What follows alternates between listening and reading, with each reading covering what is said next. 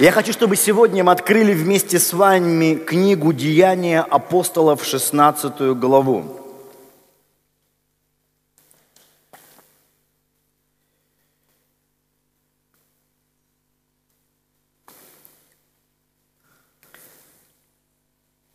Все знаете, что рядом с нашим городом находится граница между Европой и Азией. Мы являемся как бы первым миллионником, миллионным городом, который находится ближе всего к границе Азии. Границе с Европой, точнее. Но мы находимся в Азии. Если вы поедете в Ревду, то вы уже в Европе. Кем вы себя больше чувствуете, азиатами или европейцами?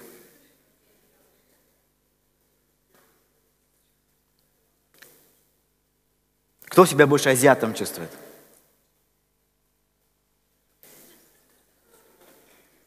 А и кто европейцам больше себя чувствует? А остальные кем? Христианами?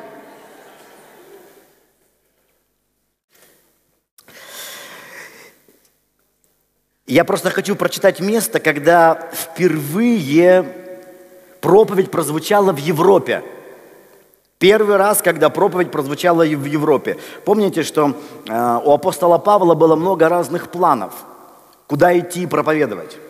Точно так же, как у нас. Я думаю, вот вы сидите здесь, и у кого-то много планов. У вас столько планов, вы столько всего тут напланировали.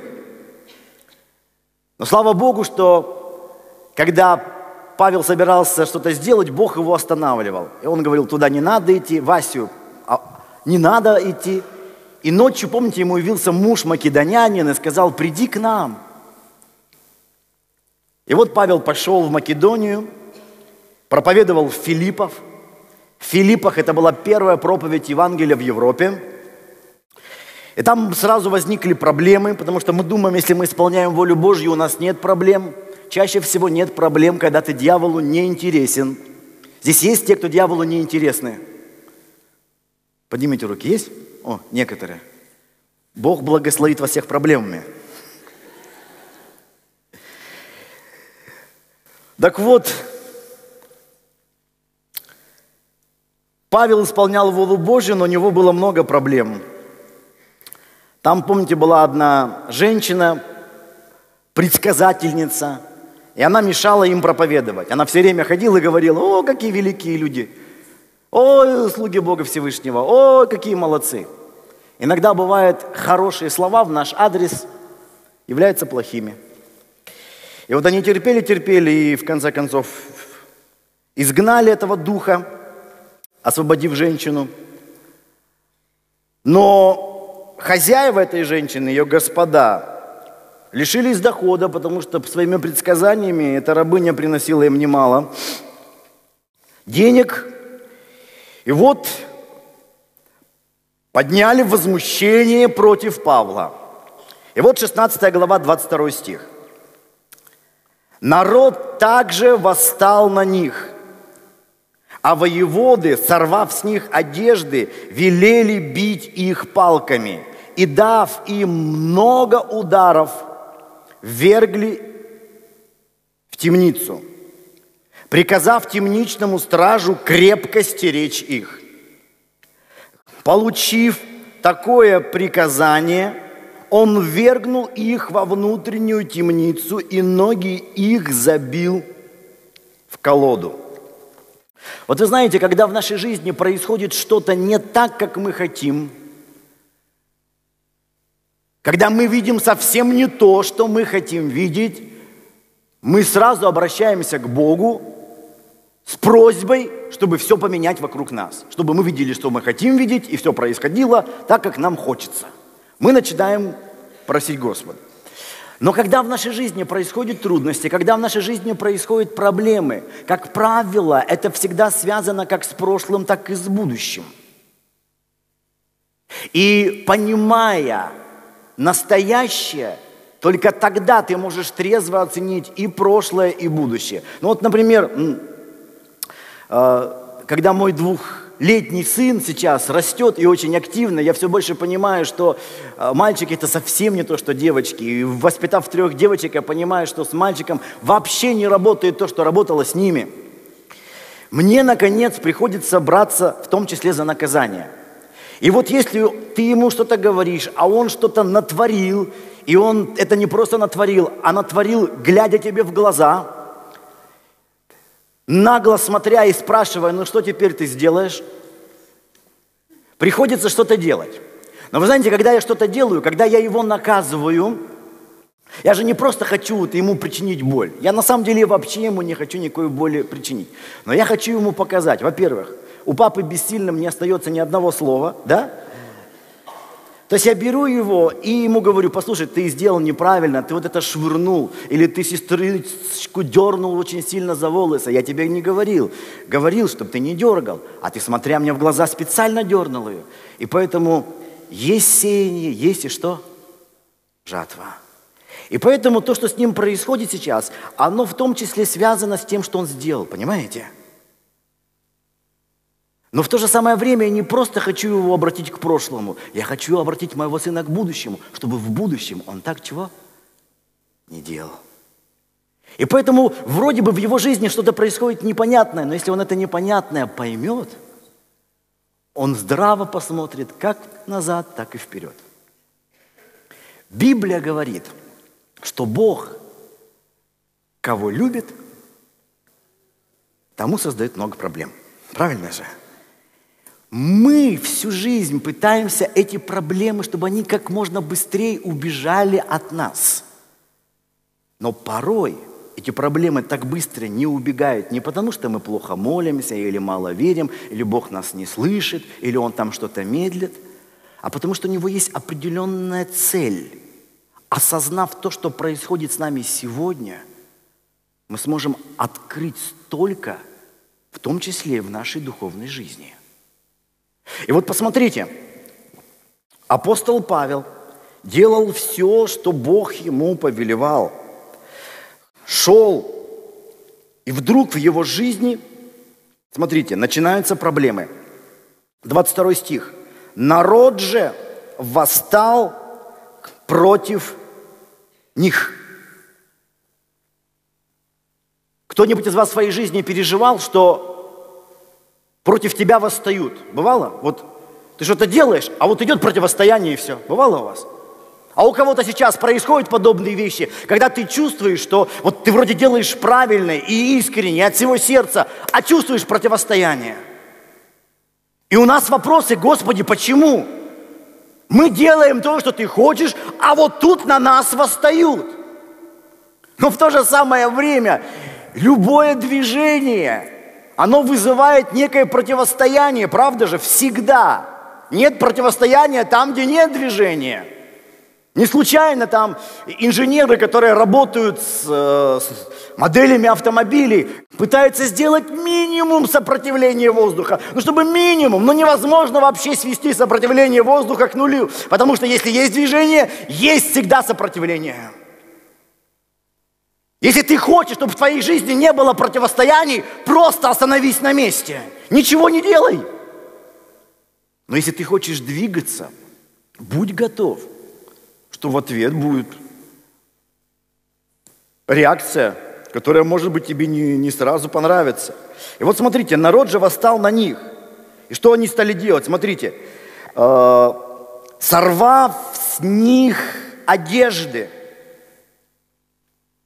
то есть, смотрите, их не просто, на них не просто восстали, их хотели опозорить. Сорвать одежды, обнажить перед всеми. Ведь не случайно и крестная смерть, это была не просто ужасная болезненная смерть. Так казнили не просто людей, которых хотели подвергнуть максимальным физическим пыткам. Так казнили людей, которые хотели опозорить. Поэтому на кресте висели люди обнаженными – это на религиозных изображениях там Иисус не обнаженный, но в реальности в Римской империи были обнаженные, как бы выставляли перед всеми на позор. Вот смотрите, вот он. Опозорить, сорвав в себя все. И когда мы встречаемся не просто с вещами, которые восстают против нас, но когда мы встречаемся с позором, когда с нас срывают, срывают радость. Ты видел людей, которые, которых раздражала твоя радость? У нас даже говорит, что, ты улыбишься? И юмористы говорят, что хорошее настроение только у пуделей да идиотов. Вот, особенно у нас в стране. И, и даже почему-то у нас в стране считается, вот они там в Америке всем улыбаются, вот так вот неискренне улыбаются они, они так вот на показ. А мы все искренне ненавидим друг друга, а чистого в сердце. Я помню, когда однажды с американцем встретился, то я хотел говорить, знаете, вы там в Америке улыбаетесь, но на самом деле вы безразличны. А мы здесь искренне. Вот мы не улыбаемся, потому что внутри нет такого. И он мне такую вещь сказал. Он говорит, знаешь, я лучше буду не искренне улыбаться, чем искренне ненавидеть. И я не знал, чему ответить. Как-то вот раздражают у нас эти улыбки какие-то. Лучше сорвать с тебя улыбку, сорвать с тебя радость, сорвать с тебя э, уважение – это мы в детских песенках поем. С голубого ручейка начинается река, ну а дружба начинается с улыбки, да? А как вырастаем, так никаких улыбок. Все срывается. Чтобы быть как все. Я помню, когда в 97 году э, я сдавал на права, был такой радостный день для меня.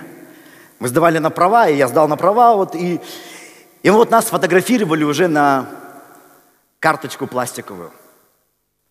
И вот посадили меня, и я сидел, и потом говорит, зачем улыбаешься? Я говорю, хочу. Он говорит, никто не улыбается. Я говорю, это нельзя. Он говорит, почему нельзя? Нет такого, но не надо. Я говорю, а почему не надо? Нельзя. Он говорит, да нет, мне нельзя, просто не надо. Я говорю, а я хочу.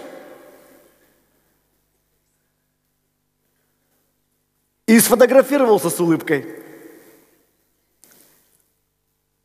Иногда мне это помогает, когда встречаешься с гаишниками, знаешь, они такие хмурые, они сюда, и они берут карточку, и там такая улыбка.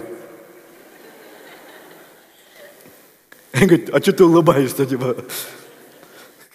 С такой скоростью едешь еще радостно. Я говорю, а? Улыбаюсь. Поэтому дьявол хочет сорвать с тебя улыбку. Нечего тебе. Все не улыбаются, и ты не улыбайся. Срывает с себя эти все вещи – пытается обнажить, опозорить. Вы сталкивались с теми, кто хотели опозорить вас? А, вот не, вы им не просто не нравились, они хотели это сделать вот демонстративно, на показ. Их позорили.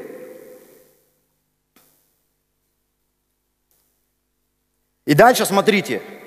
Сорвав с них одежды, велели бить их палками. И в следующий стих, смотрите, дав им много ударов.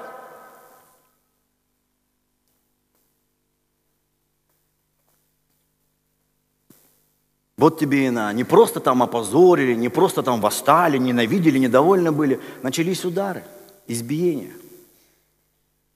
И сколько раз мы в жизни сталкиваемся, когда нас бьют. Иногда физически бьют – Иногда словами бьют. Иногда бывает ревностью бьют, завистью бьют, обидами бьют, сплетнями бьют, слухами бьют, бьют, разговорами за спиной бьют. Удары происходят. И когда такое происходит, мы уже начинаем кричать, Господь, ну, ну, ну это-то как происходит? Это как? А у Бога ничего не бывает случайно. Это не то, что Господь отвернулся, и тебя так срочно избили, а он повернулся и говорит, ой-ой-ой, он весь в синяках, как же так? А, а ты говоришь, Господь, я ж тебе молился, ты опять отвлекся.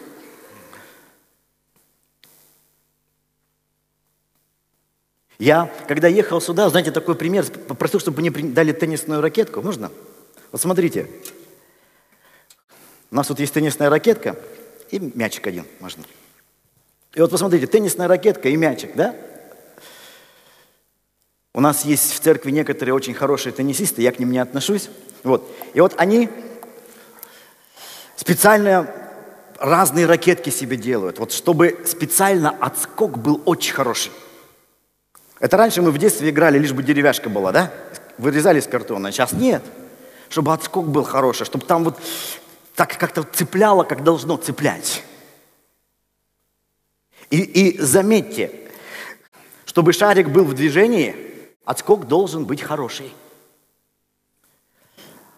А если ты возьмешь Потому что, Господь, вот что меня все в жизни бьет да бьет, бьет да бьет, бьет да бьет. Хочу, чтобы в моей жизни, как мы говорим, соломка, вот ватка была такая, все, все хорошо, чтобы без ударов. И, вот знаете, вот так вот не получается.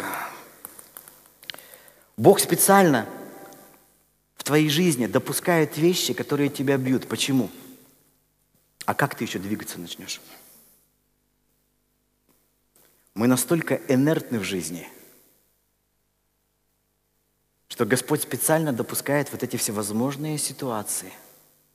Для чего? Чтобы разбудить тебя, даровать тебе движение определенное.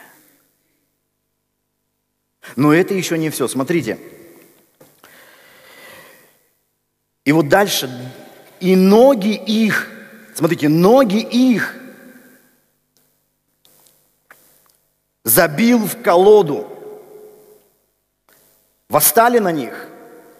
Сорвались в них одежды, дали много ударов палками и в конце концов закрыли в темницу и забили ноги в колоду. То есть, чтобы все остановить, парализовать, чтобы ты не двигался. И люди, которые сами стоят, очень часто тебя пытаются заставить стоять. Людей раздражает твое движение, людей раздражает твой полет – их раздражают твои мечты, их раздражают твои цели, их раздражает о том, что ты думаешь чего-то и стремишься к чему-то большому. Их раздражает такое.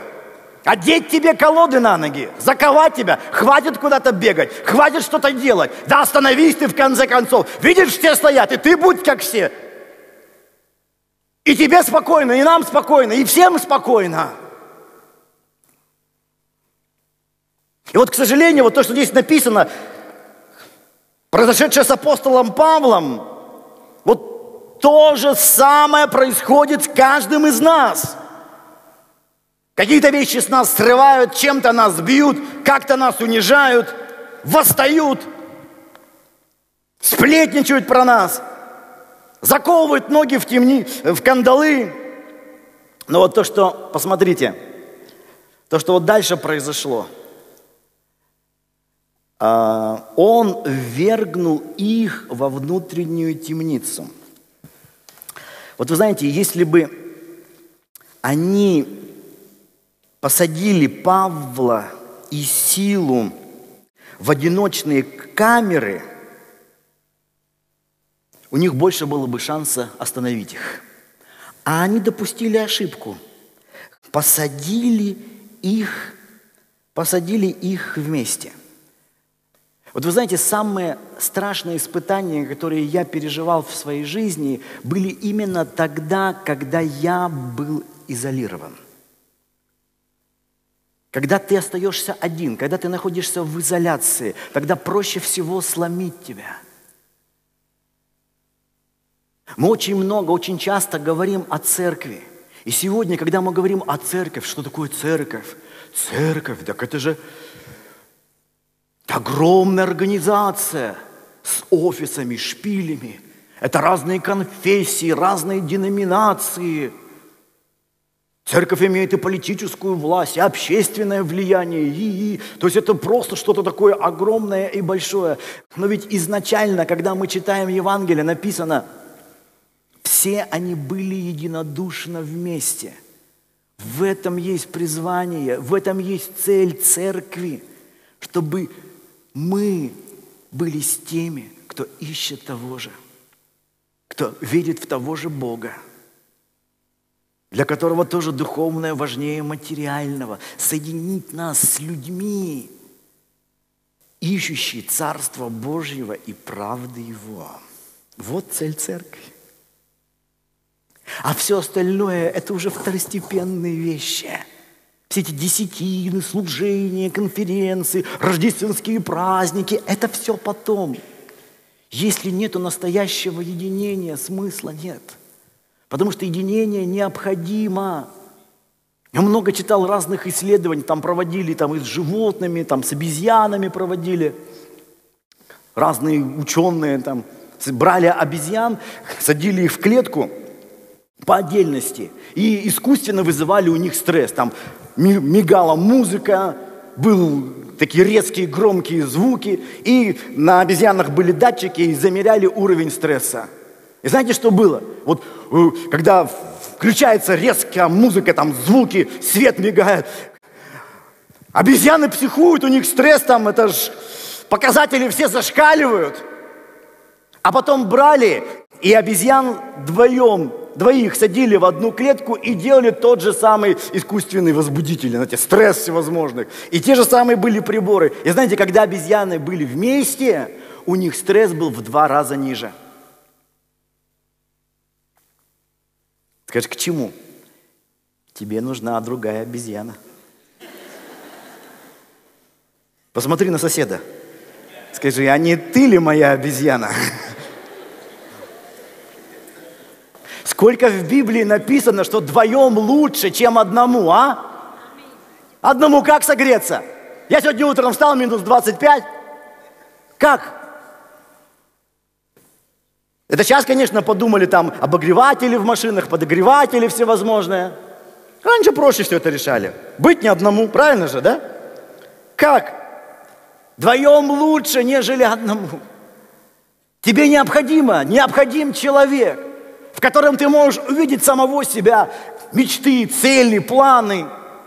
Для этого же у нас все проходит, эти все домашние группы, цель. Да не просто там нам нечего делать, давайте по вторникам собираться. И не для того, чтобы мы сидели там друг друга получали. У нас и так куча собраний, и все очень заняты. Но необходимо настоящее живое общение с людьми, с людьми, с которыми ты един внутри, един в духе. Ты можешь с ними откровенно поделиться своими проблемами, а они своими. И вы можете взяться за руки и помолиться друг за друга. Вы можете соединиться в духе. Иначе это все не нужно. Это все лишь религия. Просто внешняя форма. Вот у нас по понедельникам то, по вторникам то. Вся программа забита. Если у тебя такие люди, с которыми ты можешь быть откровенным, или ты как человек в футляре, ты всем просто улыбаешься, это лишь внешние вещи. Если те, кому ты можешь открыться, если те, кого за руку ты можешь взять, если эти люди, если нет, значит ты вообще не понимаешь, что такое церковь. Как сегодня, когда путешествуешь по Европе, вот первая проповедь в Европе. Сколько за это время всего, за 2000 лет там всяких храмов, шпилей там, костелов, соборов понастроено. И потом входишь в эти огромные величественные здания, пусты внутри. Форма осталась, оболочка осталась, а жизни-то нету. Потому что жизнь это не здание, это не стены – это даже не какие-то великие собрания, конференции. Это когда ты можешь посмотреть на ближнего и увидеть в ближнем самого себя. И любить его как самого себя. И быть соединенным с ним в единстве. Это поможет тебе пройти Поможет тебе не остаться одному со своими мыслями, потому что бывают такие мысли приходят, что ты вообще один, один, один, один, и никого, и никто тебя никогда не поймет. К сожалению, такие мысли бывают даже у семейных людей, даже среди дружеской компании, когда ты чувствуешь себя совсем одиноким. Когда мы говорим о познании Бога, когда мы говорим о переживании высшей реальности – это неизменно приводит не просто к глубине поклонения нашего или наших каких-то молитвенных особых выездов. Это приводит также к фантастической атмосфере между нами, когда мы понимаем, что мы намного ближе друг к другу, чем нам кажется. Мы едины. Ты начнешь ощущать, что тело Иисуса Христа – это не просто красивая метафора, нарисованная апостолом Павлом, но совершенно неосуществимая. Нет, это реальность, в которую каждый из нас может войти. Единение с телом Иисуса Христа. Единение с церковью. Когда не каждый из нас там сидит, грустит в своей камере поодиночке. Нет, мы все вместе – Поэтому дьявол делает все, чтобы ты не соединился с такими же людьми, как ты. Он пытается изолировать тебя, он пытается лгать тебе. Тебя никто не понимает, да таких людей нет, да не найдется никогда.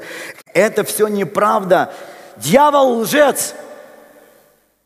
Где-то ходит твоя обезьянка.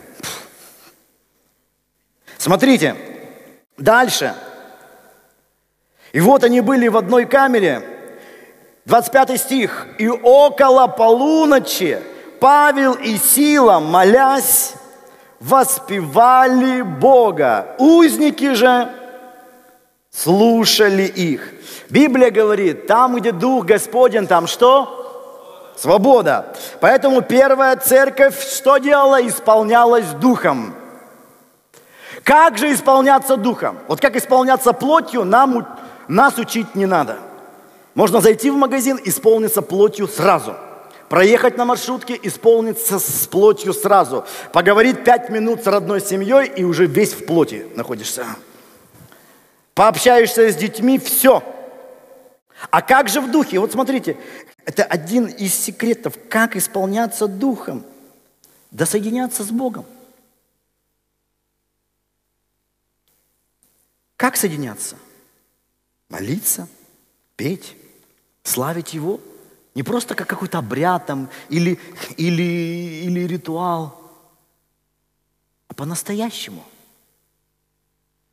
Мы часто во многом ограничены. Ты, может быть, не можешь двигать ногами, там колодки у тебя на ногах, но ты можешь петь. Ты, может быть, не всегда можешь поднять руки, но ты всегда можешь поднять глаза к небу. Заметьте – все ограничения в нашей жизни связаны всегда с чем-то внешним. Мы ограничены можем быть в финансах, мы ограничены в нашей карьере, мы можем быть ограниченными по состоянию здоровья, но мы никогда не бываем ограничены, чтобы искать Господа. Но мы смотрим на наши ограничения и забываем о той внутренней свободе, которую Господь нам дал – нам кажется, счастье – это выходить за внешние ограничения. Но Иисус говорил о блаженстве. Иисус говорил, блаженны те, у кого много денег, блаженны те, у кого отличное здоровье, блаженны те, кто успешен в карьере, да? Иисус вообще не говорил о блаженстве и о счастье, связанном с внешними вещами. Все счастье, все блаженство связано с внутренней жизнью. Блаженный, чистые сердцем. Блаженный, нищий духом. Вот оно, внутреннее состояние. Дьявол может тебя ограничить какими-то вещами внешними. Он никогда не сможет ограничить тебя внутри. Ты только сам себя ограничиваешь. Когда вместо небес смотришь на колодки, смотришь на свои раны. Если бы Павел с Силой там сидели и говорили, слушай, Сила, что тебе, мне так по ноге заехали, вот смотри, какой шрам, а? Мне же еще недавно топили, его там 5,25, что такое? А Сила говорит, да у меня, Павел, вообще рука не поднимается. О, ну когда я посмотрю, тут болит, тут не... Они могли сидеть и друг друга, знаешь, кто сколько больше получил.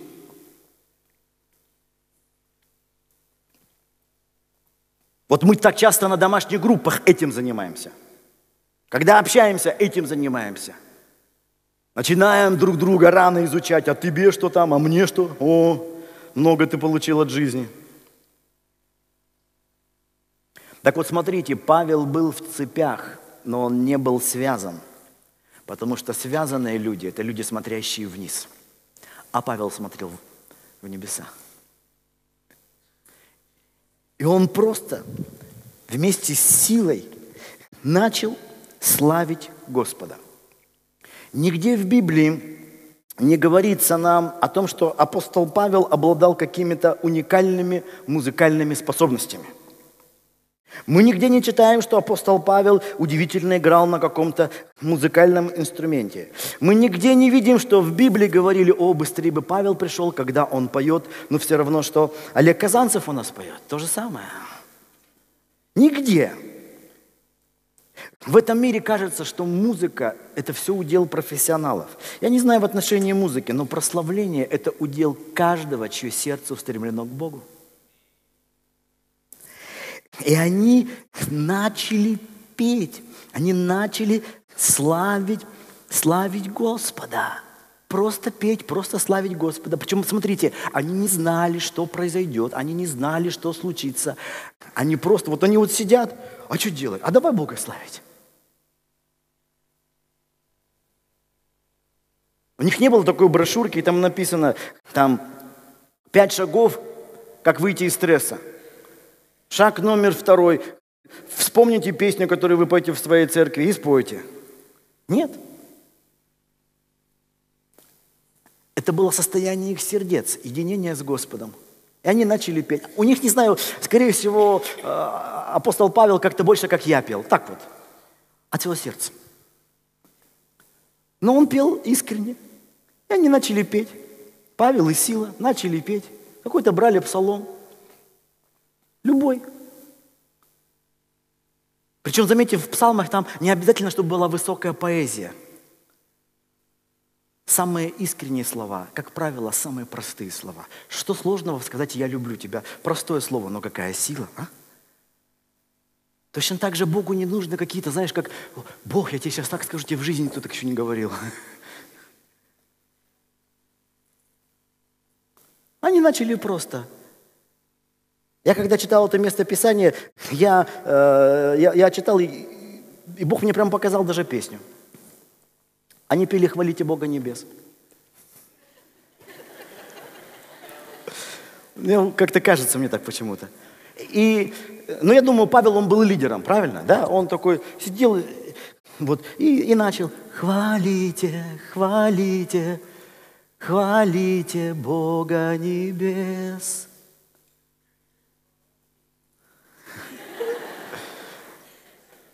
У Силы был слабее голос, но он тоже старался.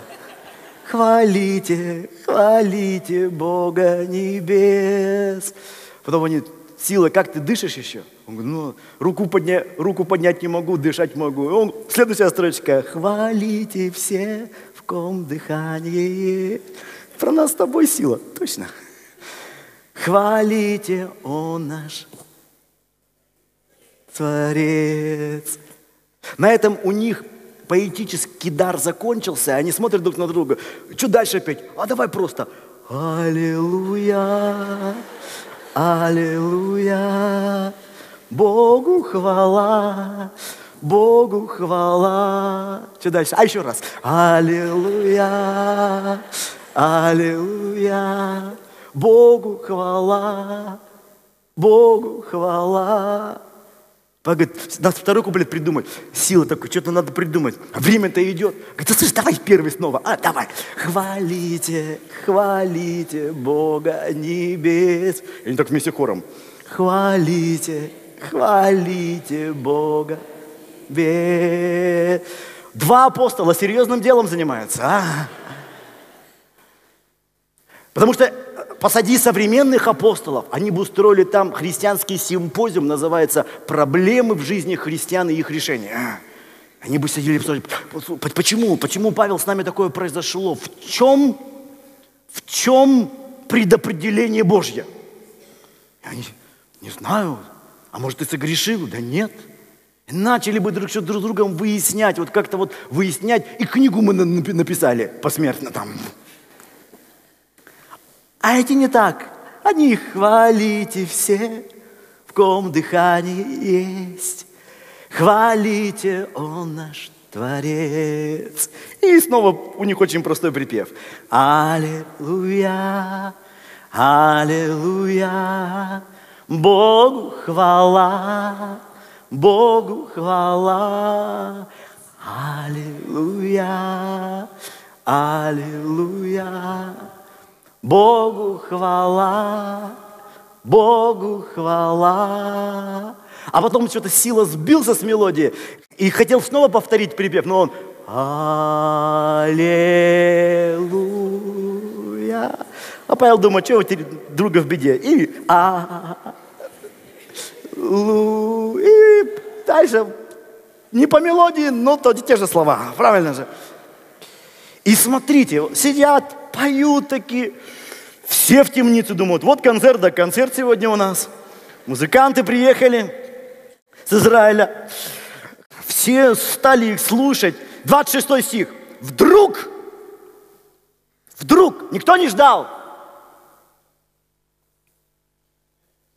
Вот ты знаешь, если в твоей жизни есть поклонение и прославление, у тебя будет вдруг. А мы все ждем вдруг. Но ничего не, не поклоняемся, не ищем Господа. Все решаем проблемы. Мы решаем, нам некогда. Они славили Господа. Вдруг сделалось великое землетрясение. Так что поколебалось основание темницы. Вот что произошло. Все стало трястись. И не просто трястись, основание темницы стало трястись. У каждого из нас есть какое-то основание, на котором мы сейчас находимся. Что интересно, мы хотим остаться на нашем старом основании, просто чтобы Бог решил наши проблемы, открыл наши двери. А Бог, Он хочет прежде всего разрушить твое старое основание. Скажешь, Господь, ты разрушишь основание, я же вообще буду в нигде. Бог говорит, да, это называется вера. Мы хотим строить свой фундамент просто, чтобы нам Бог помогал. А Бог разрушает многие вещи в твоей жизни. То, что ты считал основанием, Бог говорит, да нет, не держись, дорогой, за это слишком. Не держись. И вот смотрите, поколебалось, поколебалось основание, основание темницы. А они смотрят, поют. А, я думаю, они даже сначала, может, вообще не поняли, да? Бывает так вот, бывает так. Я, я вот дома, бывает, сижу, вот недавно сидел, и Бога славлю, Бога славлю.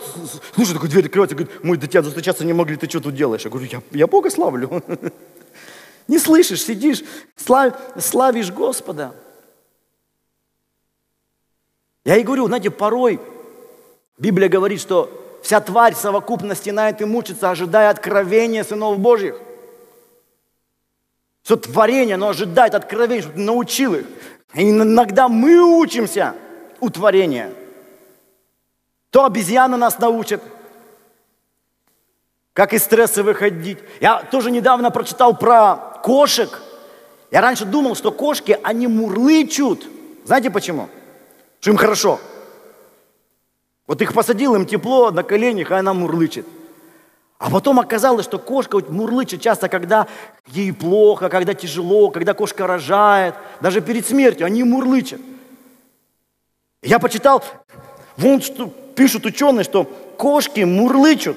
Частота звука при кошачьем мурлычении заживляет раны, там восстанавливает клетки, стимулирует рост костей, вырабатывает эндорфины, уменьшающие боль, способствующие выздоровлению. И в мурлычении один из секретов кошачьей выносливости. Мурлычение помогает кошкам легче переносить стресс и напряжение. Скажешь, пастор, не могу хорошо петь. Мурлыч. Я бывает какой-то псалом, а у нас какие-то все время новые псалмы. Помните, вот 90-е годы мы все псалмы знали наизусть, да? Помните же? Сейчас трудно. А сейчас такие псалмы вообще, там такой текст, ничего не понятно, да? И бывает, ты такой стоишь и начал петь, а потом не знаешь. И просто а-ла-ла-ла-ла-ла. Мурлыть. Ла-ла-ла-ла, ла-ла-ла-ла, ла-ла-ла-ла, ла-ла-ла-ла. Главное от всего сердца. И для него. Скажи, он важно такие слова правильные сказать, там падежи не перепутать. Да не страшно. Не страшно, перепутаешь падежи, главное, поет всего сердца. И вот смотрите, поколебались основания темницы.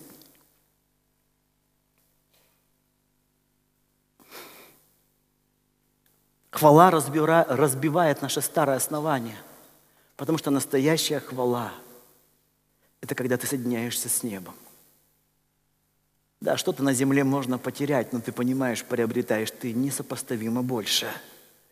И смотрите, дальше написано. Поколебалось основание темницы. Тотчас отворились все двери. Вот когда рушится старое основание, тогда двери открываться начинаются.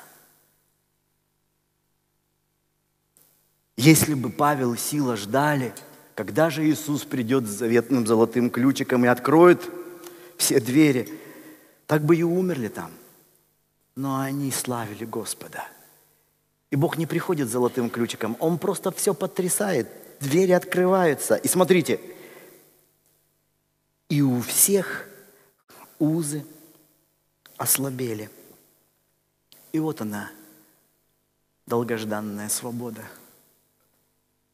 Просто маленький сюжет, просто маленький сюжет из жизни апостола. Но ты можешь увидеть себя в этом маленьком сюжете.